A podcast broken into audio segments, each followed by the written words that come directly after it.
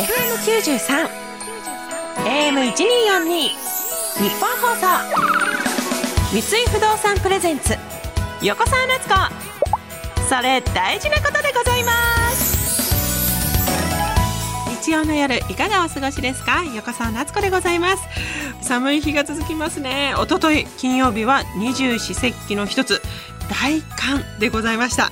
一年で最も寒い時期ですね。皆さん暖かくしてお過ごしください。私ね新潟出身でやっぱ寒いのはね強くないんですけど そのでもやっぱり寒さ対策っていうのは高校の頃からもう歩いて40分ぐらいの高校に行ってたんで 私たちの時代はですよ。私たちの時代がピークなんですけど一番スカートが短かったんですよ。でなんでこんな寒いのにスカート短くしてんだってよく言われてたんですけどそのスカートの短さに短いムートンっていうモコモコのブーツを履くっていうのが私の高校時代のトレンドだったんですよ。トレンドというか、まあ、新潟で流行ってたファッションででみんな寒いしムートンって布でできてるからもう雪という雪が全部染み込んでくるんですよ。で雪ってふかふかの雪とびちゃびちゃの雪があってそのびちゃびちゃの雪の方をやっぱり道路を歩かなきゃいけない。ってなった時に誰かが編み出してお友達がビニール袋履くといいらしいよって言い出して ムートンの下にスーパーのビニール袋履いてからムートン履くとまあ靴下は濡れないんですよただめちゃくちゃこれがあったかいんですよもう言ったら蒸れちゃうぐらい あったかくなるんですよ。だからそれは私結構東京に来てからもうビニール袋履いて靴履いたりしてます。あったかいんでぜひやってみてください。ただ長く歩くと本当蒸れちゃってとんでもない匂いがするのでお気をつけください。この番組は自分にとって社会にとって地球にとって大事なことについてお話をしていくというコンセプトでお送りしています。番組後半は SDGs についてお伺いします。今週のゲストは三井不動産ビルディング本部法人営業統括一部の井上玲さんです。なんとフレッシュな社会人1年目だそうです。というわけで横澤夏子それ大事なことでございます。今夜もよろしければ最後までお付き合いください。三井不動産プレゼンツ横澤夏子それ大事なことでございます。この時間は三井不動産がお送りします。三井不動産プレゼンツ横澤夏子それ大事なことでございます。FM93 AM1242 日本放送からお送りしている横澤夏子それ大事なことでございます。今日もいつメールをご紹介しましょう。埼玉県のペンネーム優しさに包まれたならさん。49歳の方からいただきました。ありがとうございます。先日久しぶりに家族で私の実家に帰省をしました。3年ぶりです。小学生だった子供たちも中学生になりおじいちゃんおばあちゃんも喜ぶやら成長に驚くやらで久しぶりに親族が集まりとても素敵な時間が過ごせたのですが実家の私の部屋で子供たちが昔の私のアルバムや当時買ったレコードや CD を見つけてすごいと驚いていました。どうやら80年代のあの頃に流行った歌が TikTok 化で今また人気なんですって。子供たちはレコードを持って帰っていきました。私も久しぶりにレコードを見ましたが LP レコードとかはジャケットも大きくておしゃれですね。横澤さんは若い頃どんな CD を買ったりしましたか？今我が家ではレコードプレイヤーを買うかの話し合い中です。わすごい！いいですね。楽しい。確かに TikTok で今夏メロと言われていたね昔の曲がもう大流行してますもんね。でやっぱり昔の曲って歌いやすいし踊りやすいしリズムがすごいいいんですよね。だから TikTok でまた流行ってなんだかいいですね。共通の話題ができて。ただ私はですねレコード世代ではなく狭間の MD 世代。MD ってあったよねっていうな。なんだあの一瞬の出来事はっていうぐらい MD の貸し借りしたな。本当。でちっちゃいもうすごい MD って真四角正方形だったんですよね。そこに曲名とアーティスト名書くからもうちっちゃい字で書いたりとかして。でいろんな人から CD 借りてみたいな。で私が一番最初に買った CD はあのポケットビスケッツの「パワーっていう曲だったんですよね。でそれこそ千秋さん内村さんウドさんが売りなりでその時千秋さんがそのブラピに負けちゃったんですよ。あのポケビ対ブラピでやってて南原さんの方のビビアン・スーさんとあの天野さんのグループ。でブラピに負けちゃって CD 出せなくなっちゃったからもう一回出させてくださいっていうのでパワーっていう CD を出したんですね。それ長細いバージョンだったんですけどいやそれも懐かしい。そしたらこの間ブラピが再結成しててうわもうなんていうの私からしたらあの時敵グループっていうかあポケビ頑張れってポケビ派だったけどなんてこの刺さる曲なんだっていうぐらい泣けてきましたねブラピ見て。うわ懐かしいってなって。まあ幸せだったね。やっぱり曲っていいですよね。当時を振り返られるし。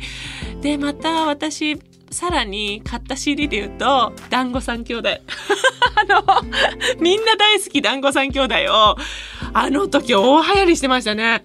全然お母さんと一緒多分もう卒業したぐらいだったんですよ。私の世代的には。でももう学校でも流れてたしみんな運動会とかでも歌ってたしやっぱりみんなでダンスした曲っていうイメージで。いや懐かしい。ちょっと MD はねちょっと今もうどこで聴けばいいのやらでただただ MD が今残ってる状態ですが。いいですね。こうやってお子さんとこういう共通の話題で楽しめる音楽って。もうぜひレコードプレーヤーを優しさに包まれたなら3買ってください。また大盛り上がり間違いなしですね。さあ番組ではあなたからのメールもお待ちしております。あなたが大事にしていることや私横澤夏子に聞いてみたいことなど何でも OK です。番組メールアドレスは横澤アットマーク 1242.com 横澤アットマーク 1242.com 横澤のスペルは YOKOSAWA です。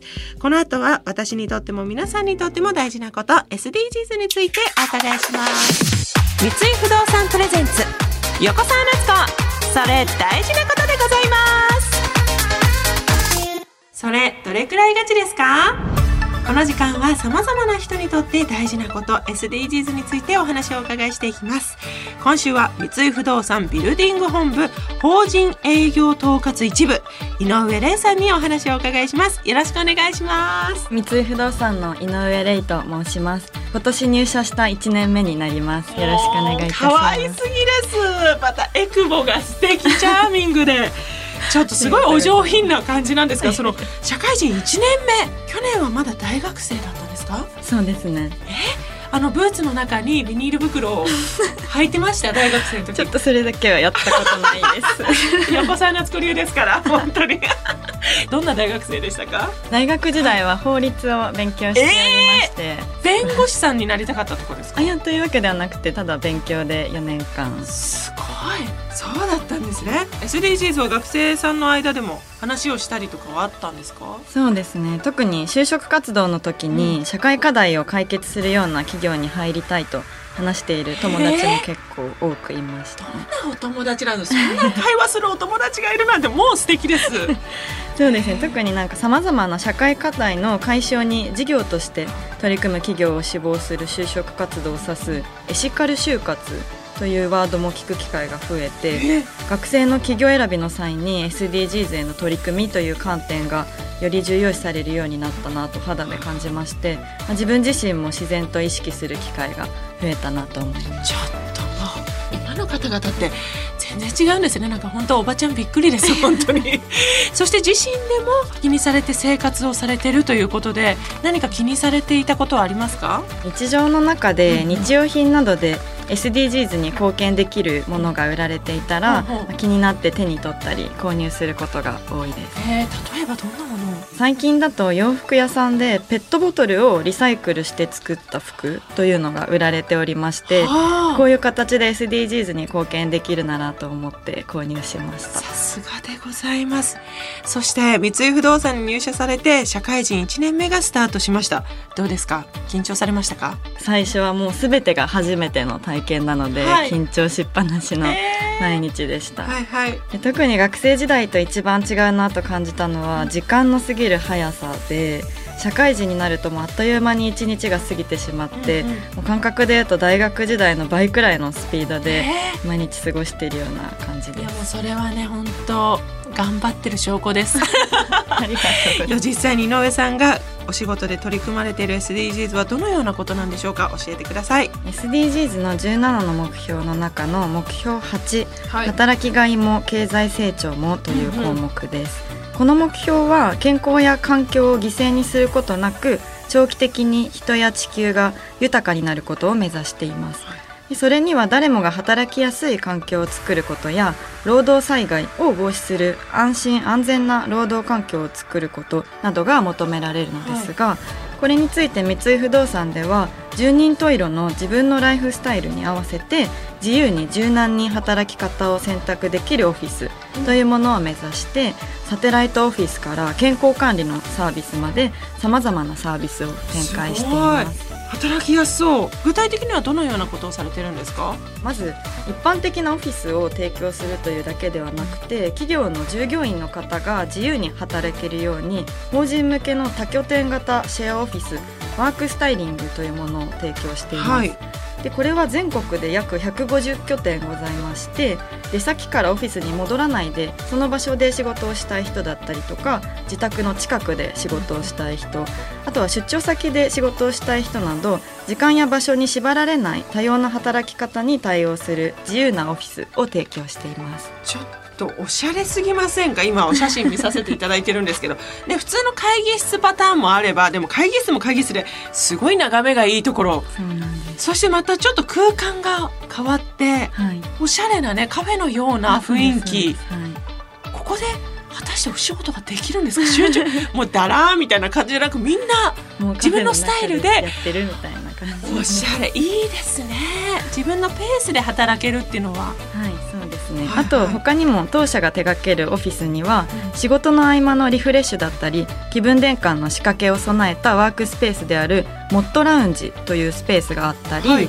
あとは企業の健康経営の推進をサポートするプラットフォームのアンドウェルというサービスがあります。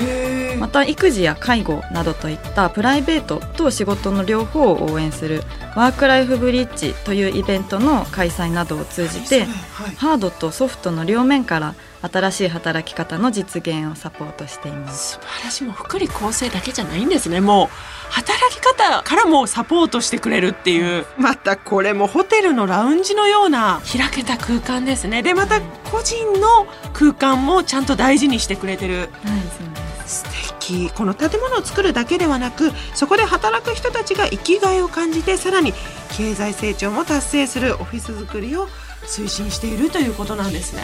はい、そうです。当社が手掛けるオフィスビルやあとは商業施設とかもあるんですけれどもそういった施設自体で使用する電力についてもグリーン化をしていくことを目指しておりまして、はいテナント向けのグリーン電力提供サービスというものを構築して提供を進めています。はいあとはオフィスビルを単に働く場所としてではなくてテナント企業の方や周辺住民の方にとって防災面において高いレベルのサステナビリティであったり安心安全を約束する場であるべきだと考えております。で特に2011年の東日本大震災が発生した以降はハードとソフトの両面でグループ全体の防災対応力というところを強化してきました。でこのように安心安全でレジリエントつまり逆境にも柔軟に対応してすぐ復旧するという災害に強いまちづくりを進めることで SDGs や持続可能な社会の実現に貢献すべく努めております。やっぱすごいいろんな角度からいろんな視点があるっていうのがやっぱ強みですよね。やっぱりビルや商業施設が防災やエコの街の拠点になれるような取り組みをしているっていうことですもんね。はい環境にいいことだけではなく安心安全も SDGs につながるんですね。最後に井上さんお聞かせください。それってどれくらいガチですか？はい、オフィスを変えることは人生を変えることと思っているくらいガチです。ありがとうございます。オフィス確かに働く場所ですもんね。結構長くはいる時間、重要な場所ですね。貴重なお話をありがとうございました。三井不動産ビルディング本部法人営業統括一部井上玲さんでした。ありがとうございました。ありがとうございました。三井不動産プレゼンツ横澤夏子。それ大事なことでございます。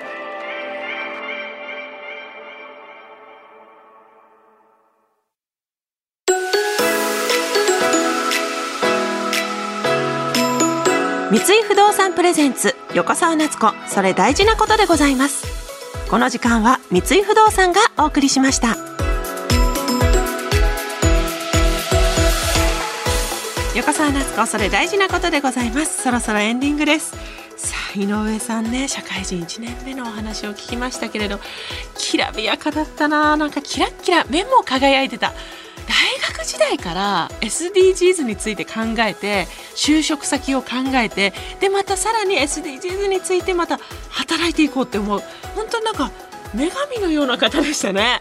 また働き方も考えていったりとかそういうところにどんどんつながっていくんだなってなんか本当に当たり前のように吉本に入って吉本はこうだからって思いながら 働いてる私からするとびっくりでした。ちょっと私も頑張ろう。この番組ではお聞きの皆様からのメッセージをお待ちしております。あなたが大事にしていることちょっとしたこだわりなどどんなことでも構いません。また番組の感想やメッセージなどもお待ちしております。番組メールアドレスは横沢アットマーク 1242.com 横沢アットマーク 1242.com 横沢のスペルは YOKOSAWA です。そしてツイッターの場合はハッシュタグ横沢1242ハッシュタグアルファベットで横沢数字で1242をつけて投稿してください。また番組ホームページからは収録の模様を動画で楽しむこともできます。気になる方はぜひ日本放送のホームページにある番組表からこの番組のホームページをチェックしてみてください。それでは今夜はこの辺でまたお会いしましょう。お相手は横澤夏子でした。